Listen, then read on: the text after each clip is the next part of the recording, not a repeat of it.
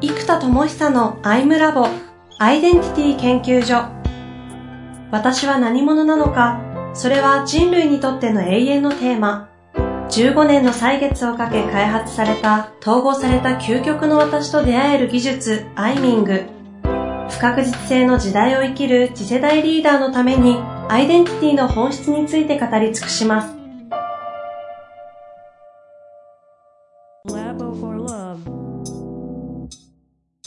こんにちは、遠藤和樹です。生田智久のアイムラボアイデンティティ研究所。生田さん、本日もよろしくお願いいたします。はい、よろしくお願いします。さあ、ここまでですね、2回にわたって、改めてというかね、この今今後の世の中がどういうふうになるかということをベースに、なぜこう、生田さんの研究というか開発が、行ってきたのかみたいなことがずっとお話ししてきてるんですけど、はい、もう一回改めてですね、復習もカテラに行きたいと思うんですが、スタートは、確か、世の中はもう、ものすごいリソースに溢れているみたいなところでしたね。そうですね。そしてその孤力だけで、例えばワタソンだったり、生田さんで言うとベトナムのかなり日本でも優秀なレベルの人たちを3分の1以下ぐらいのコストでエンジニアの方を利用できたりとか、アリババ使って積み木を10分の1のコストで工場発注できて金型まで手に入るみたいな、いうような話があったんで、個だけでもとんでもない大企業並みのことができるかもしれない時代が来てるんですよ。それを知らないだけで恐ろしいこう差があるみたいな話だったんですよね。うん、まあ、そのあたりでまたちょっと付け出してありますかね。うんまあそうですね。まあ差があるというよりも、なんだろうな、まあもったいないって感じかな。もったいない。か、うん。結構社会はそういうものを使わないといけないみたいな煽る傾向が強い気が僕はしているんですけど、はいはい、まあ、それも使う使わないってそれぞれだから、うん、まああの知らないなら知らないでもいいかなというところもあるんですけどね、うん、ただそうですね。うんまあそうですね。まあ要は意思決定ですね。要は意思決定。飛びましたね今。要は意思決定。で、意思決定するための要は判断軸。判断軸ってのは内的軸なので、もう内的世界の、まあ、理解と構築ですよね。うん、世界自体をちゃんと作る。うん、内的世界の創造主みたいなのが、ある種自分でしかないので、内的世界をしっかりと理解し作ることが、えー、まあ、鍵なんですよね。うん、改めて意思決定。そうです。もう意思決定です。判断軸。はい。だから、内的世界。そう。シンプルですね。で、これを深層心理を可視化するというのは内的世界が可視化されていきますよね。うん、で、そのインサイトマップという、えー、ソリューションでできるわけなんですが、えー、ここでじゃあなぜそんなインサイトマップみたいなツール、まあ正直そんななくたってみんな意思決定してきてるわけですよ、人類は。そうですね。今までなかったわけです、ね、そうです。じゃあなぜ今までなくって、まあこれからもなくってもね、人類はもちろん幸せに、あの、人生を歩んでいくんですけれども、えっと、必要な理由がですね、まず可能性がやたら広がったことで、選択肢の数が、えっと、増えてしまったんです。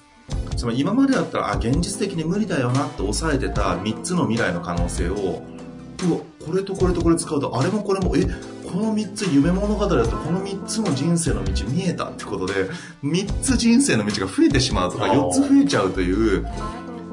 が増えますよね。うん。これは可能性が広がった社会テクノロジーによって、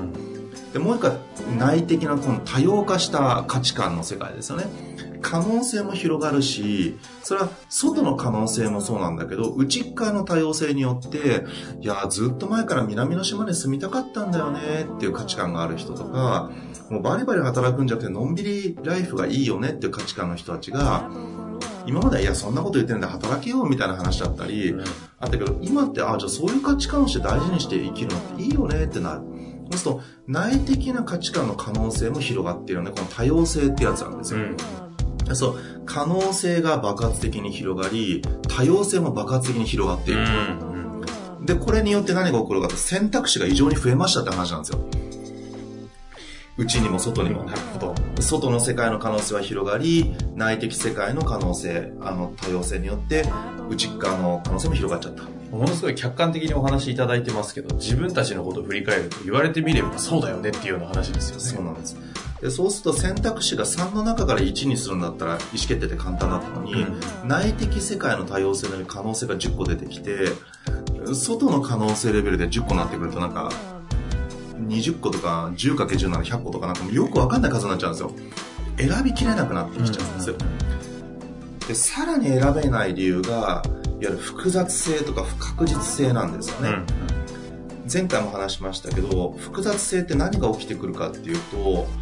完全カオスなわけですよ世界が例えばその世界のどっかで起きたイノベーションが1年後には世界に広がっているってことが起きちゃうわけですね。まあ、まさにウーバーとかね。ねエアビーとか。エアビーなんて本当そうですよね。ここ、特にここ2年ぐらいじゃないですか、日本でもむちゃくちゃ話題になってみんなが普通に使うって。うん、ちょっとね、旅行好きな人はもっと前から使ってましたけど、この2年ぐらいでなんか、一つのスタンダードの選択肢になりましたよね。で、エアビービジネスなんてもみんな民泊ビジネスってやる人もすごく増えてきて、うん、で、そうすると世界のどっかのイノベーションがいきなり押し寄せてくるんですよ。うん、で、これは逆に黒船的なのが世界のどっから来るか分かんないし、逆に日本が発明した何かが世界のどっかの国にとって何かの黒船になっちゃうかもしれないっていう、これはもう予測不可能なレベルで、世界のどっかの何かのイノベーションが今まで起きてた世界中の産業に対して、まあ、プラスの影響かマイナスの影響か少なくとも影響を及ぼしてしまう。うん、だからこのバタフライ効果的に言われてたやつが、いや、本当にバタフライの一羽が竜巻を起こすよっていうことが結構リアルに起きてしまっている、うん、で世界中のリソースを組み合わせられるってことはスピードが速いってことなんですよ、うん、特にあと個人の発想個人であっと思ったものから組織を作ってお金動かしてってなるからむちゃくちゃ時間かかったのに今あっと思ってじゃあこの仕組みとこの仕組み組み合わせてうんじゃあ200万よしボンみたいな。っていう個人のレベルの意思決定で誰にも提案して却下されることもなく自己リスクで意思決定して、えやってできちゃう。人間ってやっぱり相互理解して組織や人の、あの、合意を取り付けるのに実はすごいコストがかかってるわけですよ。うんうん、ところがそれがかからなくなってくると、凄まじいスピードでイノベーションが起きてしまうことがもう起きる。うん、しかもそれが世界のどこで起きるかわかんないとなってきてしまうと、この複雑性のランダムな世界、どこで何が起きるか分かんない。で、複雑なのに繋がっちゃったから、うんうん、繋がってなきゃいいんだけど、インターネットで繋がっちゃってるので、あの、僕も今、ね、あの、ウェブサイトのテンプレートとか買うんですけど、これオーストラリアの会社から買うんですよね。へー、うん、そうなんです英語だったから僕アメリカの会社だと思ってたら、オーストラリアの会社なんですよ。で、アメリカの会社のシステムを使ってるし、英語版しかなかったりするけど、使うんですね、いいものがあれば。ってなってくるので、あの、より先が読めないんです。不確実で複雑だから。もうこれ前から言われてますけど、よりそれが加速化してるわけですよ。だから計画とか半年先に組んで開発してたやつが、なんか、これ、これなんか、先週、あの、IT メディアかなんか見てたら、アメリカの会社がこういうシステムの API 出しました。嘘半年前に出してよ。うちの開発中では3000万をかけて、みたいなことが、でも起きちゃうから、半年先とか1年ぐらいで計画的にやりたいんだけど、やっぱこの経営の長期スパンがどこまで長期スパンでやっぱり戦略打つかが、明らかに仕組みの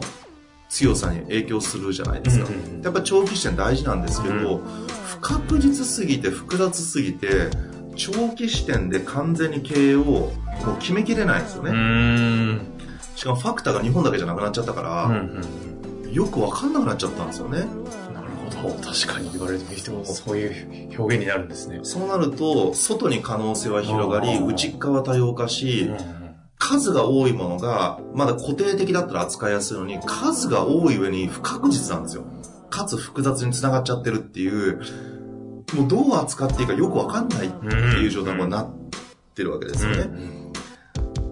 で、しかもそれらは、インターネットによって影響をお互いに及ぼしやすい、はいはい、お互いこう、影響されやすい環境にあるわけです。うんうんこれがまた数が多くて複雑でも分断されていれば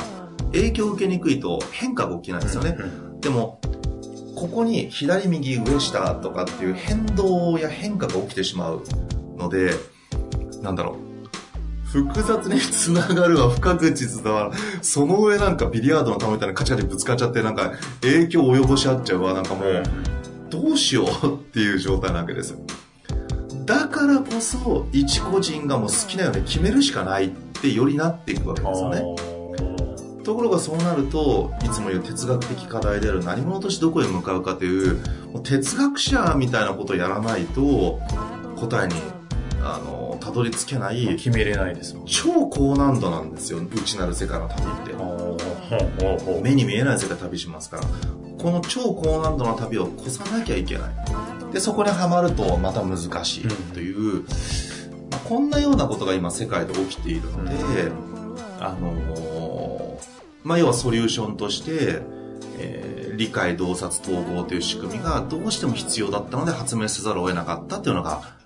僕のスタンスです。はい。そうやって、まあ、インサイトマップとかが生まれてきたそうですね。ことなんですね。うん。うん。これ、あの、今後、もともとはインサイトマップを作り、うん、で、紙でこう書き書きして、うん、あと研修授業みたいな形で、ほぼ1対1でしたっけ？いや、あの、1対多でできるよ1対多ではできるところまで行ったんですね。そうそう。1対1でしかできなかったアイミングアイミングがインサイトマップによって、そう。1対多まで行って。そうです。で、気づいたら、前回ですよ、うん、インサイトマインドっていうのを作ったっていう話で、アプリアプリになっちゃってるみたいな、そうです。ところがあったじゃないですか。うんこのあたりは、ちょっとね、社会的な動向の流れとはリンクするのかしないのかわかんないんですけど、なんかどんないきさつで今回、7月近々こう、出そうな話になってるんですか？えっ、ー、と、まずインサイトマップ自体は、この複雑な情報を、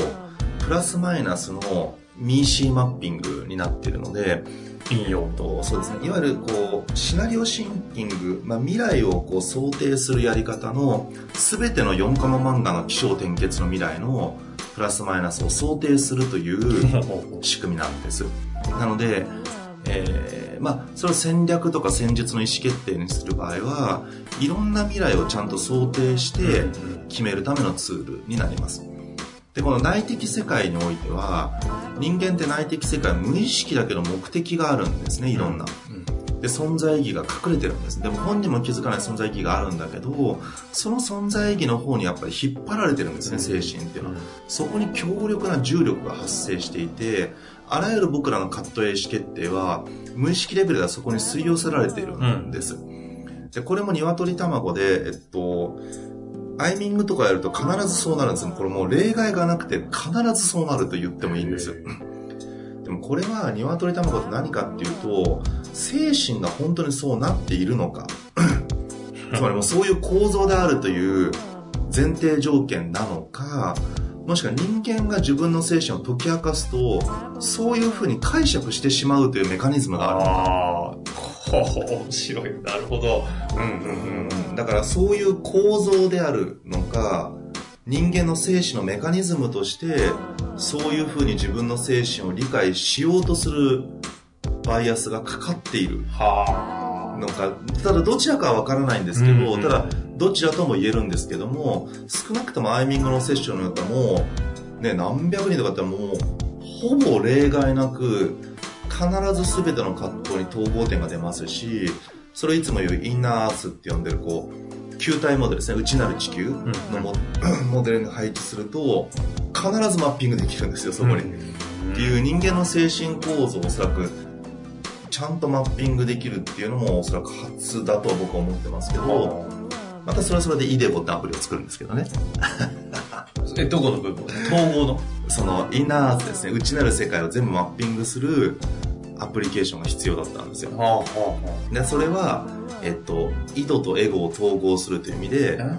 根源的な自己井戸と呼び、まあ、自我をエゴと呼ぶので、井戸とエゴのブロックなので、井戸エゴで、イデゴ。イデゴ。そう、あの、レゴブロックみたいです。それもまた何？アプリになるそれはアプリになります。それイデゴブロックは、これ人工知能のコアになっていくので、イデゴの開発自体は、えー、っと、今、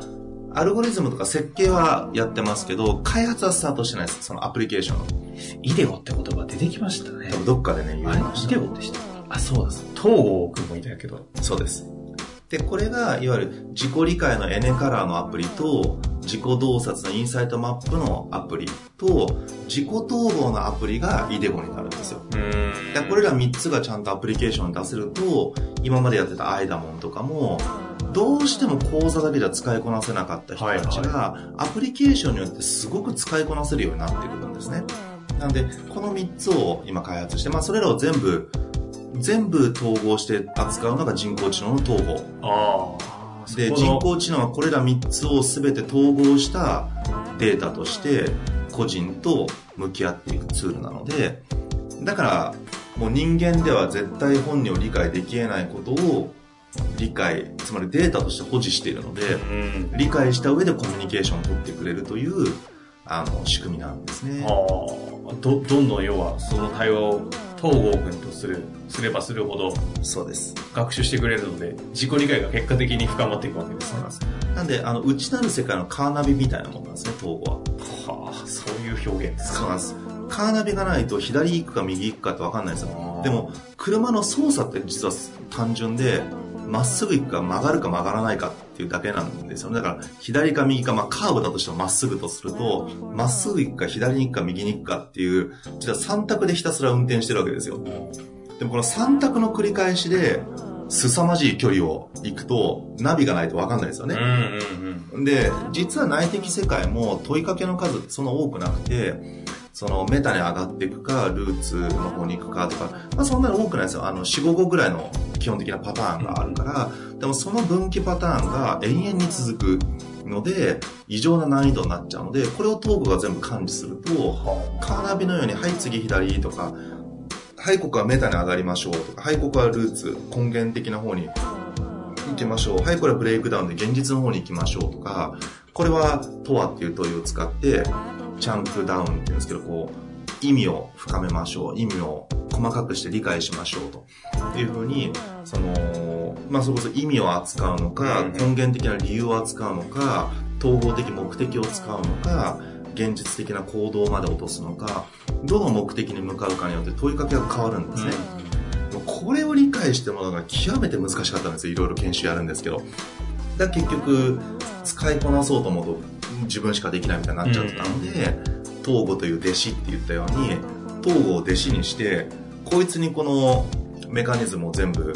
アルゴリズムとして叩き込んでしまえば、あの、そのように通ってくれる。再現性ありますもんね。そうですね。そうすると各個人の人たちがその内的な内内的なものをこう GPS 機能として管理してくれるみたいな状態にできるそうです。なんで内なる世界のカーナビのようなものが統合と、まあ、あと他のアプリケーションも全部連動すると地図になっている。なんでインサイトマップもエネカラーも、えっ、ー、と、イデゴも、内なる世界の地図に相当する場所なんです。でこ地図がちゃんと入っていれば、あとは、カーナビが左右ってやっていったら進んでいけるので、うん、それがこの3つのアプリケーションであの提供できるっていうことですね。今、生田さんご自身も内なる旅を続けてる、はい、続けいってる最中。日々やってますよ。だとは思うんですけど、この可能性も多様性も広がって、うん、さらには外側の方では、うん、そのなんですか、さっき言ってた言い方で言うと、複雑性とか不可実性も、どんどんどんどん激しくなっていって、で、もう要は内的なものも外の方も、ぐちゃぐちゃになってるわけじゃないですか。そういうところをちゃんと、カーナビとして見れる、塔みたいなものを開発して、理解、洞察、統合できるようなものを作っていって、行ってそれでずっと進んでいくこの先っていうのはどんな風な感じなんですかね？結局のところ人間のあの究極って幸福じゃないですか。で、それって、じゃあ不確実だし、いろいろあるけど、要は何者としてどこへ向かうかっていうところの軸を持って生きているという実感が、生きがいややりがいという感覚を作り、それがいわゆる充足感や幸福感につながるんですね。つまり幸福感が内発性に移ってきてるんですよ。ほうほう外発性から来る幸福感で満足ができなくなる、うん、例えばあのまあねちょっとあのすいませんねちょっといやらしい表現だと申し訳ないですけど例えば今の自分の経済力だったら、はいはい、毎日フルコース食おうと思ったらそんなにヘビーじゃないわけですよ。そうです。フルコース食えるわけです。だから、美味しいもの毎日こう食べましょうって言ったら、ね、高級料理店行って毎日ご飯食べることも選択をしようとかできるわけですけど、うん、じゃやりたいかっていうと、いや、そんな毎日それ食いたいと思わないんだよね、と。あの、まあ、月1回とか、やっぱなんかお祝い事の時とかに行くからやっぱ楽しいわけで、うん、わざわざ出かけるのも逆にちょっと億劫だし、やっぱそういうとこ行くって、やっぱちょっと服装とかいろいろさ、いろいろ気使うじゃない、うん、普段もサンバル、サンダル、ジーパン、T シャツで生きてるから、あの、結局ね、意思決定コストの話で言うと、結局ザッカーバーグさんとか、あの、ジョブズさんみたいになるわけですよ。服に意思決定コスト、エネルギーをかけたくないから、もうサンダル、ジーパン、T シャツになるんです、これはもう。うんでもそうなっちゃうと、そういうお出かけをして美味しいものを食べるために、いろいろ払う意思決定コストが、ちょっとヘビーになる。うんまあ、その結局外発性をあんまり求めてないんですね。なんで外の人に褒められて、なんか生田さんすごいっすねとか言われても、なんか、あ、あ、ありがとうっていうか、え、うん、なんか、なんかこう、反応に逆に困るんですよね。うん、ん、まあでも、ちょっとマニアックな世界生きてるんでね、みたいな。あそんな僕をなんか、すごいとか言ってくれて、あありがとうございます、みたいな。なんか、承認欲求を満たしたりとか。その嬉しいとかそういう話じゃないです、そう、そういうのはほら、もうとっくの昔の若い時にだいぶ満たされた経験もあるから、なんか、さすがになんかもうそういうところは、まあ、ありますよ。褒めてもらう嬉しいし、あと今、異常にマニアックなことをやってるから、それを理解してくれた時の喜びは、逆になんかすごく大きいです。けど、もう外発的に誰かに褒められるからやるんだったら、僕はもっと人と出会った方がいいですよね。つまり開発して一人で過ごしたら誰も褒めてくんないから、あの、人にさ、出てって褒めてもらった方がいいけど、外発的なものによる幸福感っていうのはもうなんか限界になってきてるんですよ。はいはい、まあ、消費による幸福、うん、食べるとか経験するとか、あの、映画を見るとか、うん、それらも素晴らしい経験ですけども、もう外発性のみの幸福に人類はちょっともう飽きてしまっている。うんで、求めてるのは何かっていうと、内発的な幸福なんですよ。僕はこれを使命だと思って生きてるんですとか、これに情熱を注いで、これを作りたくてしょうがないから毎日これ作ってるんですとか、内発性から来る幸福感なんですね。だこれがやりがいや生きがいって呼ばれるやつなんですよ。この内発的な自分がこうしたい、もしくはこうせねばいけないっていうし、なんかちょっとした強制感を含めてなんですけど、そこに使命感を感じるから、使命感という感覚を感じたいんですよ。うん、その内発的なやつを。で、それ誰かに言われてもいいんですあなたの役割はこうだと。あなたの才能はこうだからぜひ生かすべきだと。言われて、うわ、それ自分の使命だとかって、誰かに授けられたものでもいいんだけども、うん、ただそういうふうな思いを持って仕事をする、思いを持って生きてるということが、内発的な喜びなわけです。うんこの幸福が内発性に移ってきているので、もはや外発的なものを経済的豊かさで買うということでは満たされなくなってるわけなんですね。だから内発的なものが大事であり、そのためには内的世界の旅が必要だから、そのカーナビと地図が必要だよねということで開発してきたのが、ここまでやっている全てのソリューションですね。もうリスナーの方からすると、その先に見出してるものは、それこそ人間の外的なものではない内的な使命感みたいな、こう、あーっていうような形でのこう幸福っていうところにこう行ってってるってことですよね。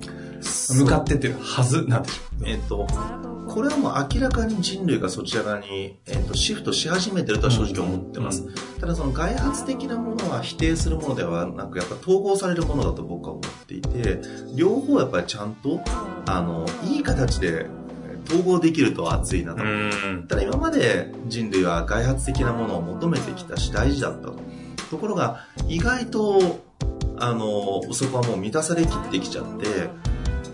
つまり10年前の高級品って今結構サクサク買えるって多いじゃないですか。例えば、うん、ノートパソコンとかね、10年前結構高かったですけど、今なんか2、3万出したらかなりの買えちゃいますからね。確かに。うん。ってなると実はテクノロジーの進化によって自動的に欲しいものは自分の努力だけではなく世界中のテクノロジーの努力によって